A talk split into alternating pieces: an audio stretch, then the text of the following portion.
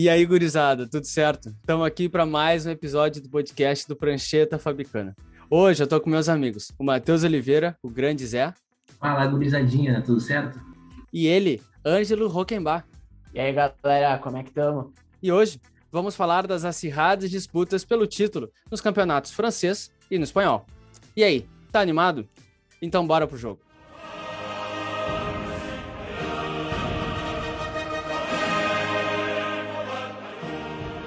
E começando pelo campeonato francês, terminada a 34ª rodada, temos o Lille na liderança com 76 pontos, seguido por PSG e Mônaco, respectivamente, com 75 e 71 pontos.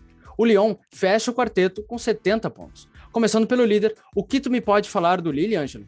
É muito legal, eu acho, Jordani, tu ver tu chegar na 35ª rodada com o Lille liderando o campeonato, né? O, o Lille, que é comandado pelo técnico Christophe Gatlier, que era um ex-zagueiro francês. E eu acho que é bacana porque o Lille é um dos clubes mais sustentáveis que tu tem hoje na França. Tu tem um trabalho de scouting muito bacana do Luiz Campos, né? Um, um, um cara que já mostrou que revende grandes promessas para as principais ligas nacionais, né? Uh, jogadores que já passaram pelo Lille, o PP, que hoje está no Arsenal, Rafael Leão, do Milan, o Oshimen, centroavante do, do Napoli, tem o Thiago Mendes e o Kone, que estão disputando também o título, um pouco com menos chance no Lyon, a gente já vai falar, Gabriel Magalhães no Arsenal, então tu tem tu tem um, um, trabalho que não é só de agora. Quem acha que o Lille caiu do céu na primeira colocação nessa temporada está muito enganado. O Lille hoje ele tem a melhor defesa entre da competição, sofreu apenas 22 gols. Tem o Luiz Araújo, o ex-jogador de São Paulo, como um dos destaques. Yazit, um baita meio-campista pelo lado esquerdo. Tem sete gols e quatro assistências no campeonato. Tem o Renato Sanches, que jogava muita bola. Aquela a velha promessa do futebol português que finalmente desencantou, tá jogando muita bola.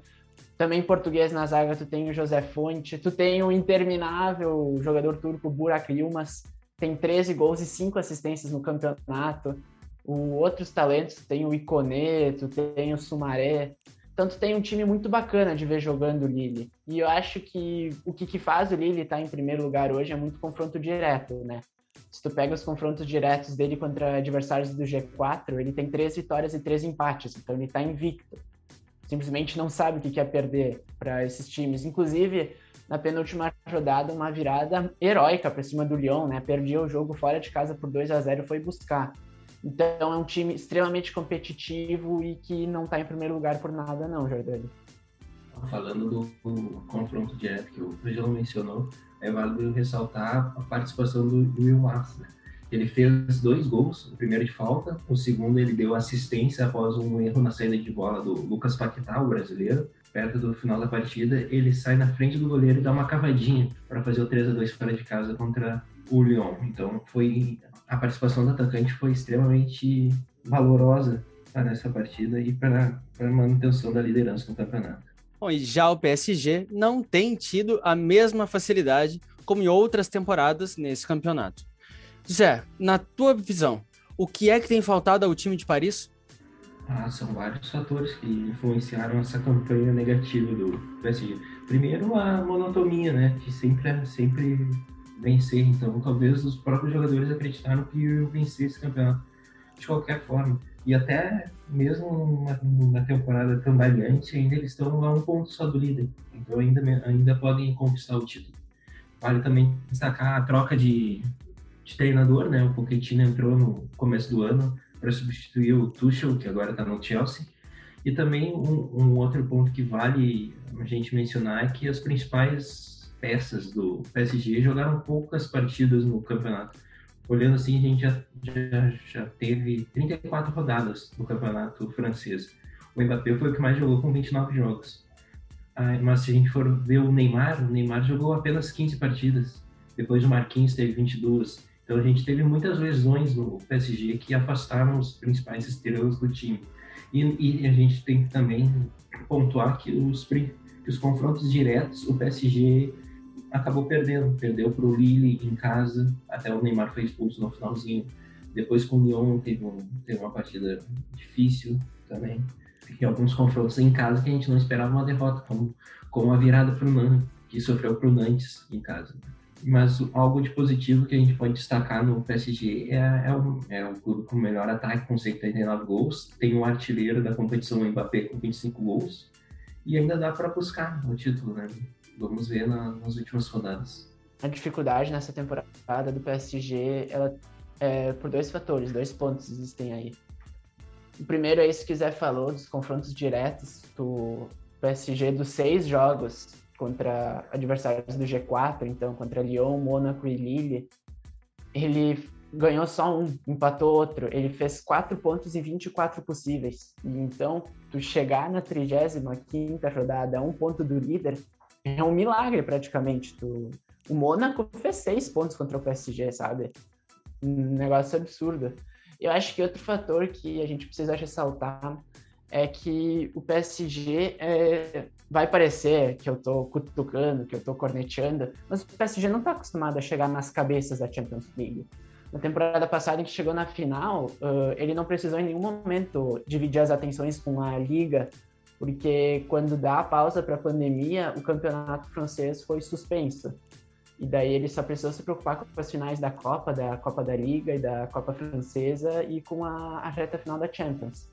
Então, o que, que a gente tem nessa temporada, o que, que o PSG tem nessa temporada, que está tendo que dividir as atenções entre duas competições simultâneas, agora já foi eliminado, né? Mas estava vivo nas semifinais da Champions League, tava, chega nas últimas rodadas com chance de ser campeão. Isso é uma coisa que dificulta bastante, porque tu tá a cada três dias jogando uma final, a cada três dias tu tá tendo que concentrar, tu tá tendo um desgaste anímico muito forte. E físico nem se fala, né? O Zé falou, Neymar só com 15 jogos é muito pouco, muito pouco. O, e dá para assim dizer, meu, que o Mbappé tá carregando o PSG nas costas em muitos momentos. O cara é o artilheiro do campeonato com 25 gols e 7 assistências. O segundo que mais fez gol é o Moses o italiano tem 12 gols. Então acho que são esses os dois fatores que falam que nos explicam por que, que o PSG tá tendo tanta dificuldade nesse ano. E o Mônaco, campeão francês na temporada 16-17, segue na cola dos líderes. Quais são os principais trunfos do time, Ângelo? O Mônaco tem muita coisa legal no Mônaco, cara. O técnico é o Nico Kovac, né? Que estava até na temporada passada no Bayern de Munique. Ele, a defesa do Mônaco não é muito confiável, né? Tem 41 gols sofridos, não é uma grande marca. Mas o que fez o Mônaco chegar vivo nesse momento da temporada é que até a derrota no último fim de semana para o Lyon uh, tinha conseguido fazer cinco vitórias em sequência, cinco vitórias consecutivas. Tinha colocado, tinha deixado o Mônaco a dois pontos só do Lille. O time do, do Mônaco em si, ele é de muita qualidade. Ele tem uma dupla de centroavantes, o Ben Eder e o Voland, que está arregaçando. O Voland, o Mônaco, né, no início dessa temporada, foi ao mercado, buscou o Voland ao Bayern Leverkusen e está dando muito certo, né? Tu vê o Voland fechando 16 gols e 7 assistências tem ele, o Ben Eder 19 gols e 6 assistências. Portanto, tem ali uma dupla de muito poder. Tu tem uma dupla que decide jogos, jogos pesados. Tu tem o Caio Henrique, né? Velho conhecido da torcida gremista, ou nem tanto, né? Jogou só quatro jogos pelo Grêmio, fazendo um baita campeonato. Na lateral direita tu tem o Cid B, tu tem um baita volante que me agrada muito, que é o Chumaneme, o Leconte é o goleiro, por aí vai. O Golovin, Golovin e Fábricas no meio campo, Fábricas chegando nessa idade, já passando dos 35 e ainda tendo seu valor. E é muito legal ver o Mônaco voltando a disputar coisa grande, um time que, porque duas temporadas atrás ele ficou dois pontos acima da zona de rebaixamento, né? Foi uma temporada muito dramática. O clube quase foi rebaixado e ver essa volta por cima é, é bem bacana. Algo que vale destacar do Mônaco também, como o Ângelo ressaltou, o Ben Eder, que é fenômeno no FIFA, então ele é um terror. O francês faz muitos gols, mas um, um, um ponto que o Ângelo deixou de destacar é o Jovic, vindo do banco, que sempre deixa os seus golzinhos, por mais que são poucos na temporada, apenas seis, mas quando o time precisa, ele tá ali para marcar. E é muito bom ver o Fábricas comandando o meio de campo, mesmo depois de de passar pelos, pelo Chelsea, pelo Barcelona, e agora tentando reconquistar o campeonato francês com o mundo. E completando a tabela, o Lyon, que está sem competições europeias para disputar, acabou focando apenas no campeonato nacional. Se não fosse a derrota no penúltimo domingo para o Lille, então líder por 3 a 2 de virada, estaria a dois pontos da liderança. O que você pode falar deles é? Ah, a gente pode destacar alguns nomes, né? Os brasileiros, principalmente os brasileiros, o Lucas Paquetá, que voltou a jogar alguma coisa na Europa, né? Depois de uma passagem bem apagada pelo Milan, já tem seis gols, cinco assistências, mesmo tendo falhado contra o Lille. É importante ressaltar isso. O Depay, o Depay, o atacante holandês que já tem 19 gols e 10 assistências. Temos também o Bruno Guimarães, mesmo uma temporada abaixo, a gente pode ressaltar a importância dele para a equipe. E também os brasileiros, o Thiago Mendes e o zagueiro Marcelo na zaga. Mas depois da, da derrota para o Lille, a gente percebeu uma, a equipe deu uma murchada, porque ela estava, se tivesse, já estava vencendo por 2 a 0 em casa o, o, líder do campeonato podendo, na próxima rodada, liderar a competição. Aí tu levar uma virada com um gol aos 40 do segundo tempo é para ficar pelo menos meio brochado, né? Mas se a gente for, for pensar na, na, na, no Lyon nos últimos anos, é uma boa campanha. Tá brigando pela Champions League e até pela liderança nos últimos, nas últimas rodadas é um bom trabalho esperando que se continuar assim, talvez na temporada que vem possa vir o título. Que é o que a gente espera, né? Não, não espera só uma monotonia na uma liderança, só de um clube vencendo sempre, como a gente percebe na Alemanha. A gente quer acompanhar os campeonatos europeus e ver uma disputa, uma disputa pela, pelo título também, não só pelas vagas nas competições europeias. Se a gente tem no Lille uma, uma rede de de scout muito forte, liderada pelo Luiz Campos. No Lyon a gente também tem uma, uma administração muito bacana sendo feita pelo brasileiro Juninho Pernambucano e pelo CEO do Lyon, do Lyon o Jean-Michel Aulas.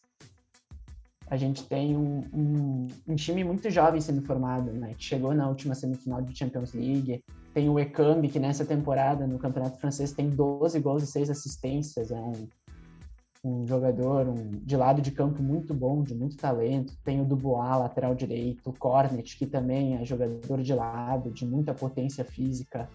O Alar, preciso nem falar, joga muita bola volante. Tem também. Então, tu tem uma série de jogadores, o Cherki, Rayan Cherki, meu, guardem esse nome, porque um meio-campo francês vai ser muito bom. Ele ainda não tem tanto espaço no time de cima, mas está ganhando o tempinho dele, está mostrando bola, o Guri vai longe. Então, tu tem um time muito jovem. É, é bacana ver o Lyon, que ficou por muito tempo nessa década sem disputar títulos, sem, sem aparecer na, na, na ponta de cima da tabela e voltar a disputar, voltar a incomodar o PSG, acho que mostra que o trabalho está sendo muito bem feito por lá. Só para fazer uma observação ao nosso ouvinte, enquanto esse podcast do Pranchete está sendo gravado, Lille acaba de vencer mais um jogo no campeonato francês. Então, dispara na liderança. 3 a 0 em cima do Lens. E agora, La Liga, o campeonato espanhol.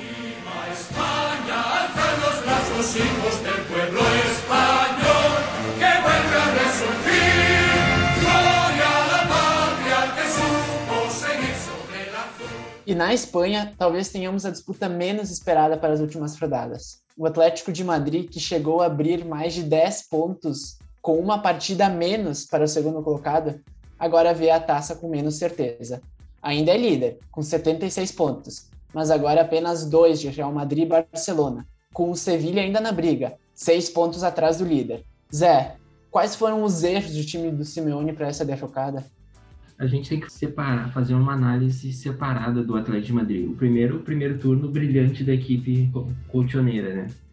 Vencendo partidas, empilhando vitórias e, o principal, sendo assertiva nas poucas finalizações que teve. O, o Soares com um, com um faro de gol que sempre teve e a, e a pontaria perfeita do pistoleiro. Mas aí chegou o mês de fevereiro, o mês de fevereiro foi marcado por, por uma derrocada do, da equipe do Atlético de Madrid. Começou empatando com o Celta de Vigo, aí depois venceu o Granada. Depois empatou com o Levante Aí depois teve dois confrontos contra o Levante em sequência. Um atrasado pelo primeiro turno, que empatou em 1 a 1 e a segunda partida em casa, que foi derrotado por 2 a 0 Aí teve a Champions League no meio do caminho, que a equipe do Simeone foi eliminada pelo Chelsea com duas derrotas. E depois, no, no, mês de março, teve já o, o derby madrilenho, que, que sofreu o gol de empate do Benzema já no finalzinho, aos 40 do segundo tempo. Ali o, o Atlético de Madrid já começava a demonstrar sinais que estava perdendo foco, perdendo o seu, a sua liderança tão avantajada que tinha. Agora, agora depois teve a, algumas lesões que atrapalharam também o time, o Soares ficando fora e a maneira do Atlético de Madrid jogar, que o, o Simeone foi fazendo alterações para ver se conseguia arrumar a defesa, que vazou em, em mais de seis partidas consecutivas. Aí fez a linha de três, depois fez uma linha de cinco para tentar estancar essa Hungria, mas não conseguia. Porque quando jogava com cinco, o time ficava muito, uma linha de cinco atrás, ficava muito refém, refém do toque de bola e não conseguia criar. Tanto que quando o Simeone sempre colocava o Renan Lodge na lateral para cruzar a bola e às vezes não conseguia achar. Aí o time ficava batendo, batendo na trave e não fazia o gol e, e ficava no empate. Mas agora vamos falar dos pontos positivos da equipe do Simeone. Mesmo vazando no, em quase todos os jogos no segundo turno, a equipe ainda tem a melhor defesa do, do campeonato, com apenas 22 gols sofridos. O Soares segue sendo o, o artilheiro da equipe com 19 gols em, em 28 partidas. O Carrasco tem, tem uma grande destaque, mesmo com poucos gols marcados, pois só marcou 5, mas teve 8 assistências. É o primeiro caso de um atleta que volta do futebol chinês em alto nível. O Lorente também tem 10 assistências, vale destacar, e 12 gols. Eu acho curioso a gente analisar as temporadas do Atlético, do Atlético de Madrid, e ver como ele é um time que geralmente ele chega nas cabeças, mas ele não sai campeão tanto quanto a gente espera, né? Ele tem uma, uma Europa League, ele conquistou uma La Liga, mas uh, o que a gente esperava era muito mais. Ele chegou a duas finais de Champions. Nessa temporada ele foi eliminado pelo Chelsea na Champions, não chegou a jogar pior do que o Chelsea, foram, foram jogos, na minha opinião, até que, até que equilibrados mas é um time que sempre deixa a desejar em algum ponto. Eles montam times competitivos. Eu, eu acho que a melhor contratação possível tenha sido a do Soares. O João Félix é um jogador extremamente promissor que tem a, a agregar muito ao time por muito tempo, mas falta, mas falta algo. A gente achou que esse ia ser um campeonato de sobra pro, pro Atlético, mas acabou não acontecendo e talvez eles venham a perder a taça, que vai ser, na minha opinião, um grande, um grandíssimo vexame. Tudo bem que as, as equipes de baixo também são Barcelona e Real Madrid, mas da mesma forma, quem abre 10 pontos de vantagem do segundo colocado não pode deixar uma chance dessa escapar.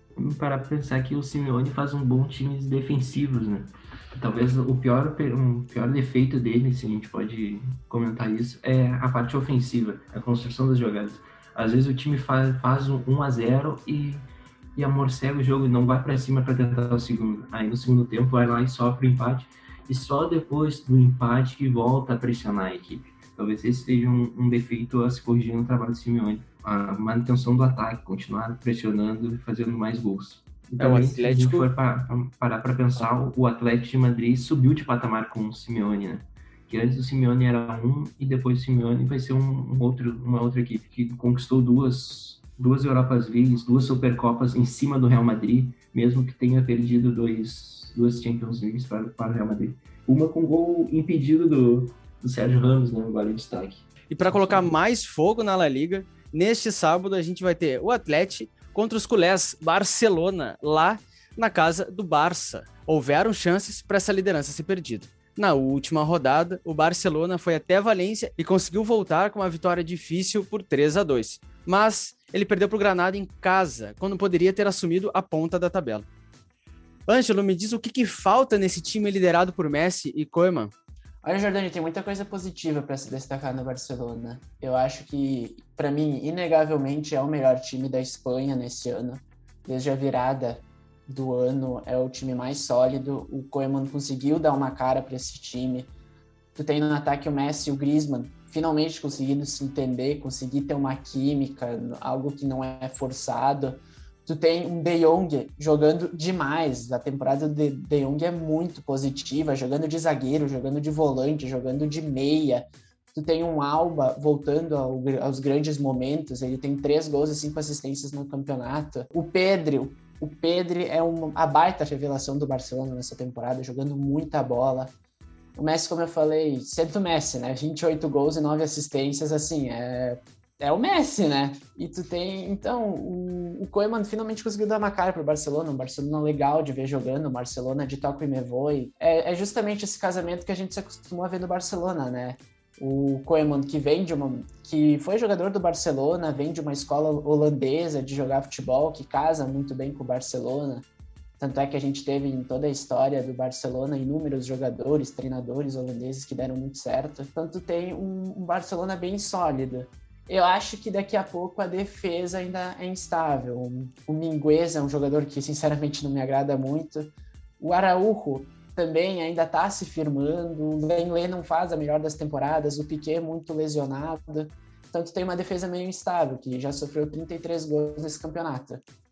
E com certeza esse jogo aí de amanhã, esse jogo de sábado, vai, vai ferver. Vai ser um absurdo, vai virar um caldeirão o jogo. Um ponto a se destacar é que o, Barcelona conseguiu manter uma sequência de 20 jogos consecutivos sem derrotas. Né?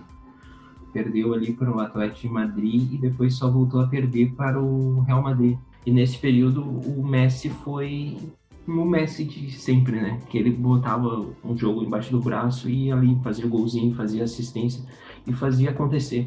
O que ajudou o Barcelona a brigar por, por essa taça. Talvez a última taça de Lionel Messi com o Barcelona. Isso a gente vai, vai ver no final da temporada. Mas amanhã promete um, ser um grande jogo, às 11h15, neste sábado. Mas não podemos esquecer dos merengues. Mesmo com as inúmeras lesões na temporada, Zidane conseguiu deixar o time fortemente competitivo em tudo que disputa. É vice na Liga, foi semifinalista na Champions e esteve invicto em 18 jogos. Jordani, como que tu vê, como que tu analisa essa estrutura que o clube consegue manter?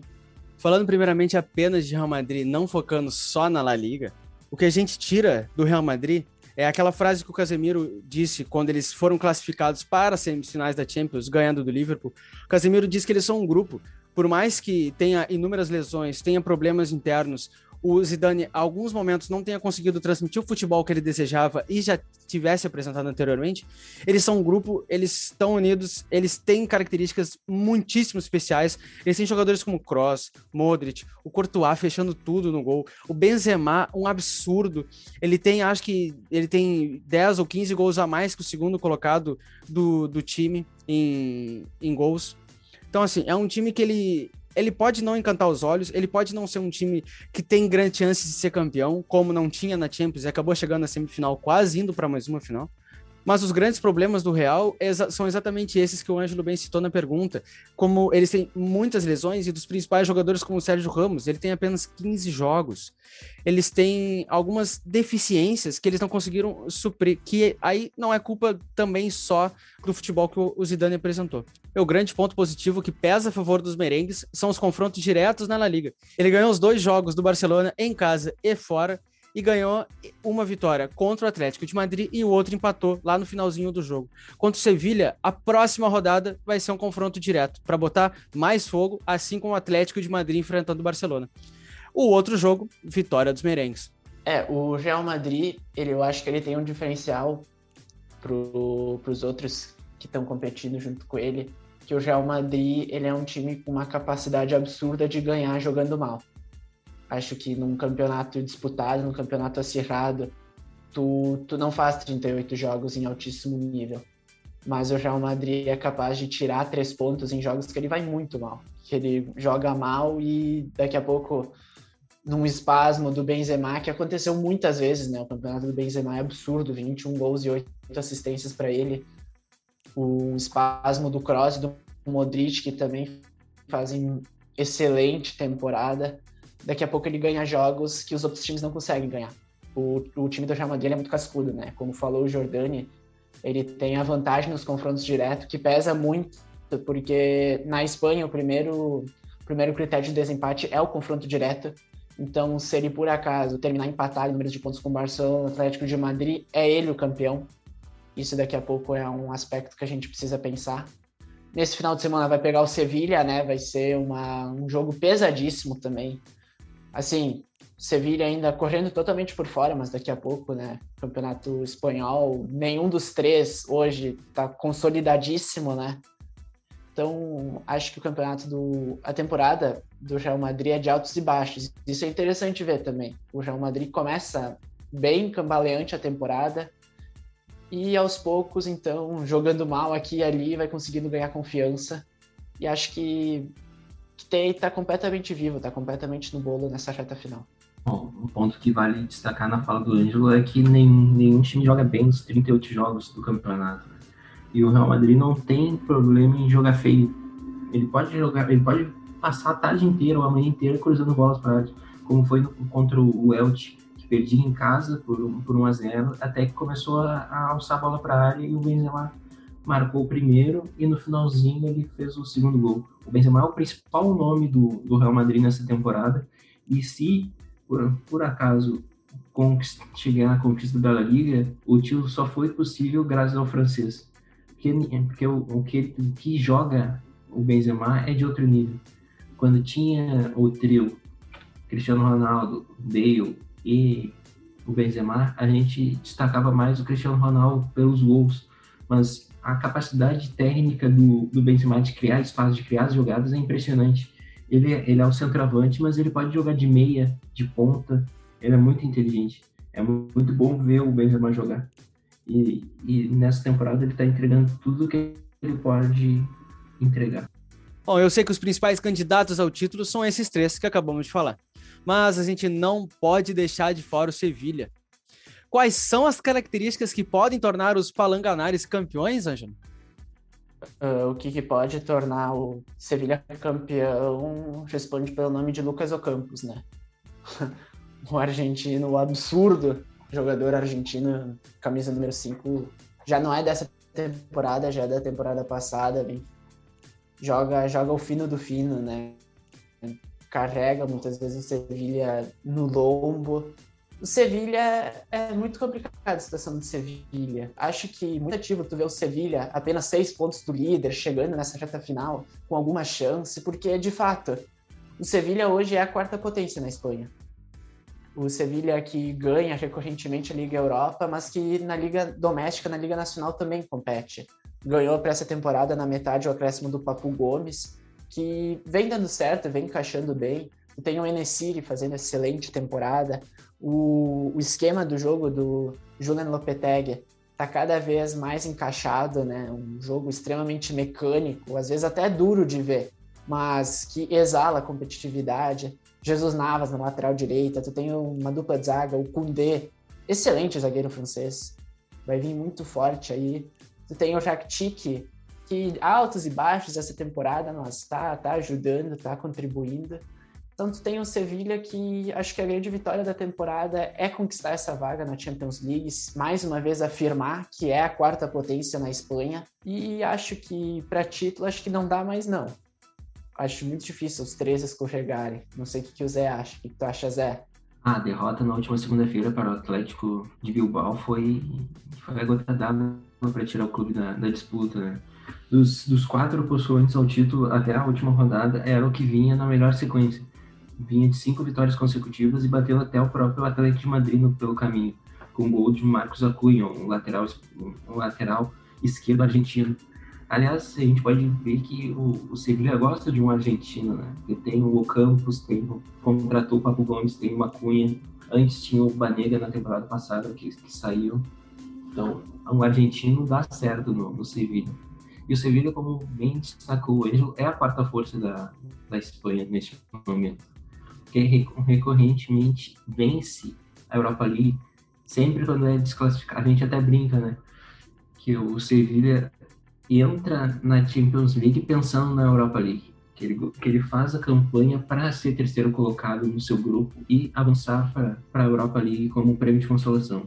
Mas nessa temporada a equipe fez uma boa Champions League, mas parou no Borussia Dortmund. O Alandinho matou o sonho do Sevilla. Mas voltando ao Campeonato Espanhol, infelizmente eu acho que é muito difícil o título do Sevilla, porque teria que ter uma uma sequência de resultados bem estranha. Primeiro teria que vencer o Real Madrid fora de casa, depois torcer por um empate já entre Barcelona e Atlético de Madrid amanhã e torcer para recorrentes derrotas dos adversários. Eu acho que infelizmente não vai dar para você ver nessa temporada, mas é bom ver a equipe buscando também a Liga Nacional, como bem disse o Guancho. E agora bora para os destaques da semana.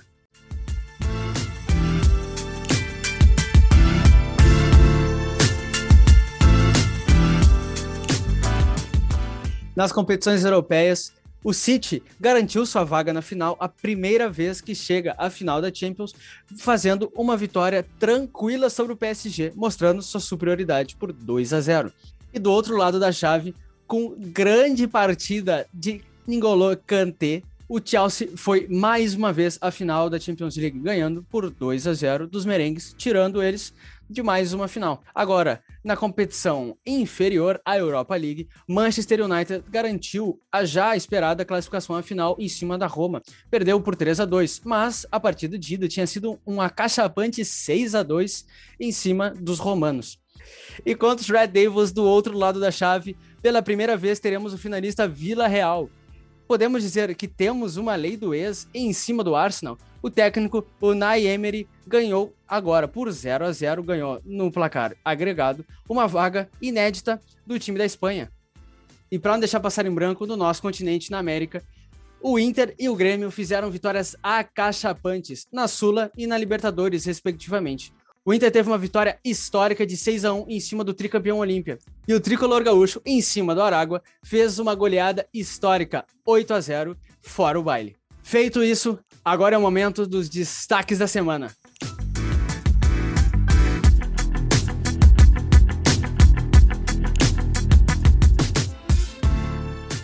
Ângelo Rockenbach, me diga o teu grande destaque da semana, por gentileza. Meu destaque dessa semana vai ficar por conta da contratação do Tigres, que, que acabou contratando o campeão mundial da Copa de 2018, Florian Thauvin, jogador que atuava pelo Olympique de Marselha, já teve passagem pelo Newcastle. Mais um francês para fazer companhia ao Ginhar nesse ataque do Tigres do México.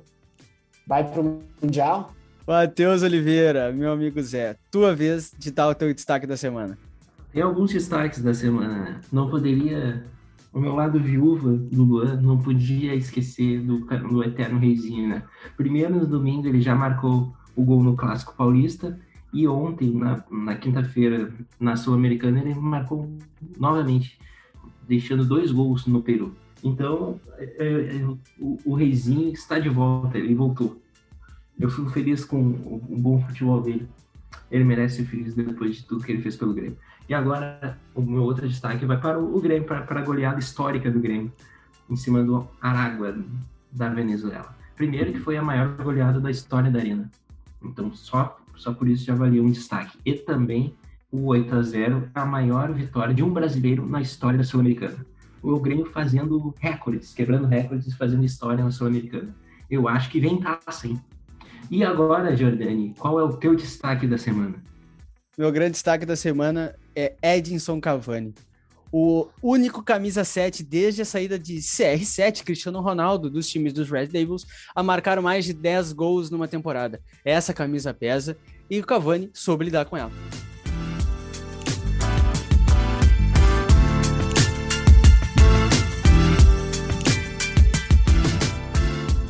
Bom, galera, juiz levantou os braços e apitou pela última vez aqui no podcast do Prancheta. Final de partida, final de episódio. Agradecemos demais a ti que ficou até aqui e queremos que tu nos diga o que tu achou da opinião dos guris aqui hoje. Tu discorda de algum de nós? Cria um debate com a gente lá no Twitter pelo arroba pranchetafabico, escrito tudo junto, ou lá no Instagram no arroba pranchetafabicana. Agradeço ao meu time que entrou em campo comigo nesse programa. Hoje vocês ouviram a mim, Angelo Roquemba, ao Matheus Oliveira, o grande Zé. Valeu, grisada. Até a próxima. E ao Gabriel Jordani. Valeu, gente. Tamo junto. Até o próximo programa. Valeu. E, como diria Gerd Wenzel, tchau, tchau!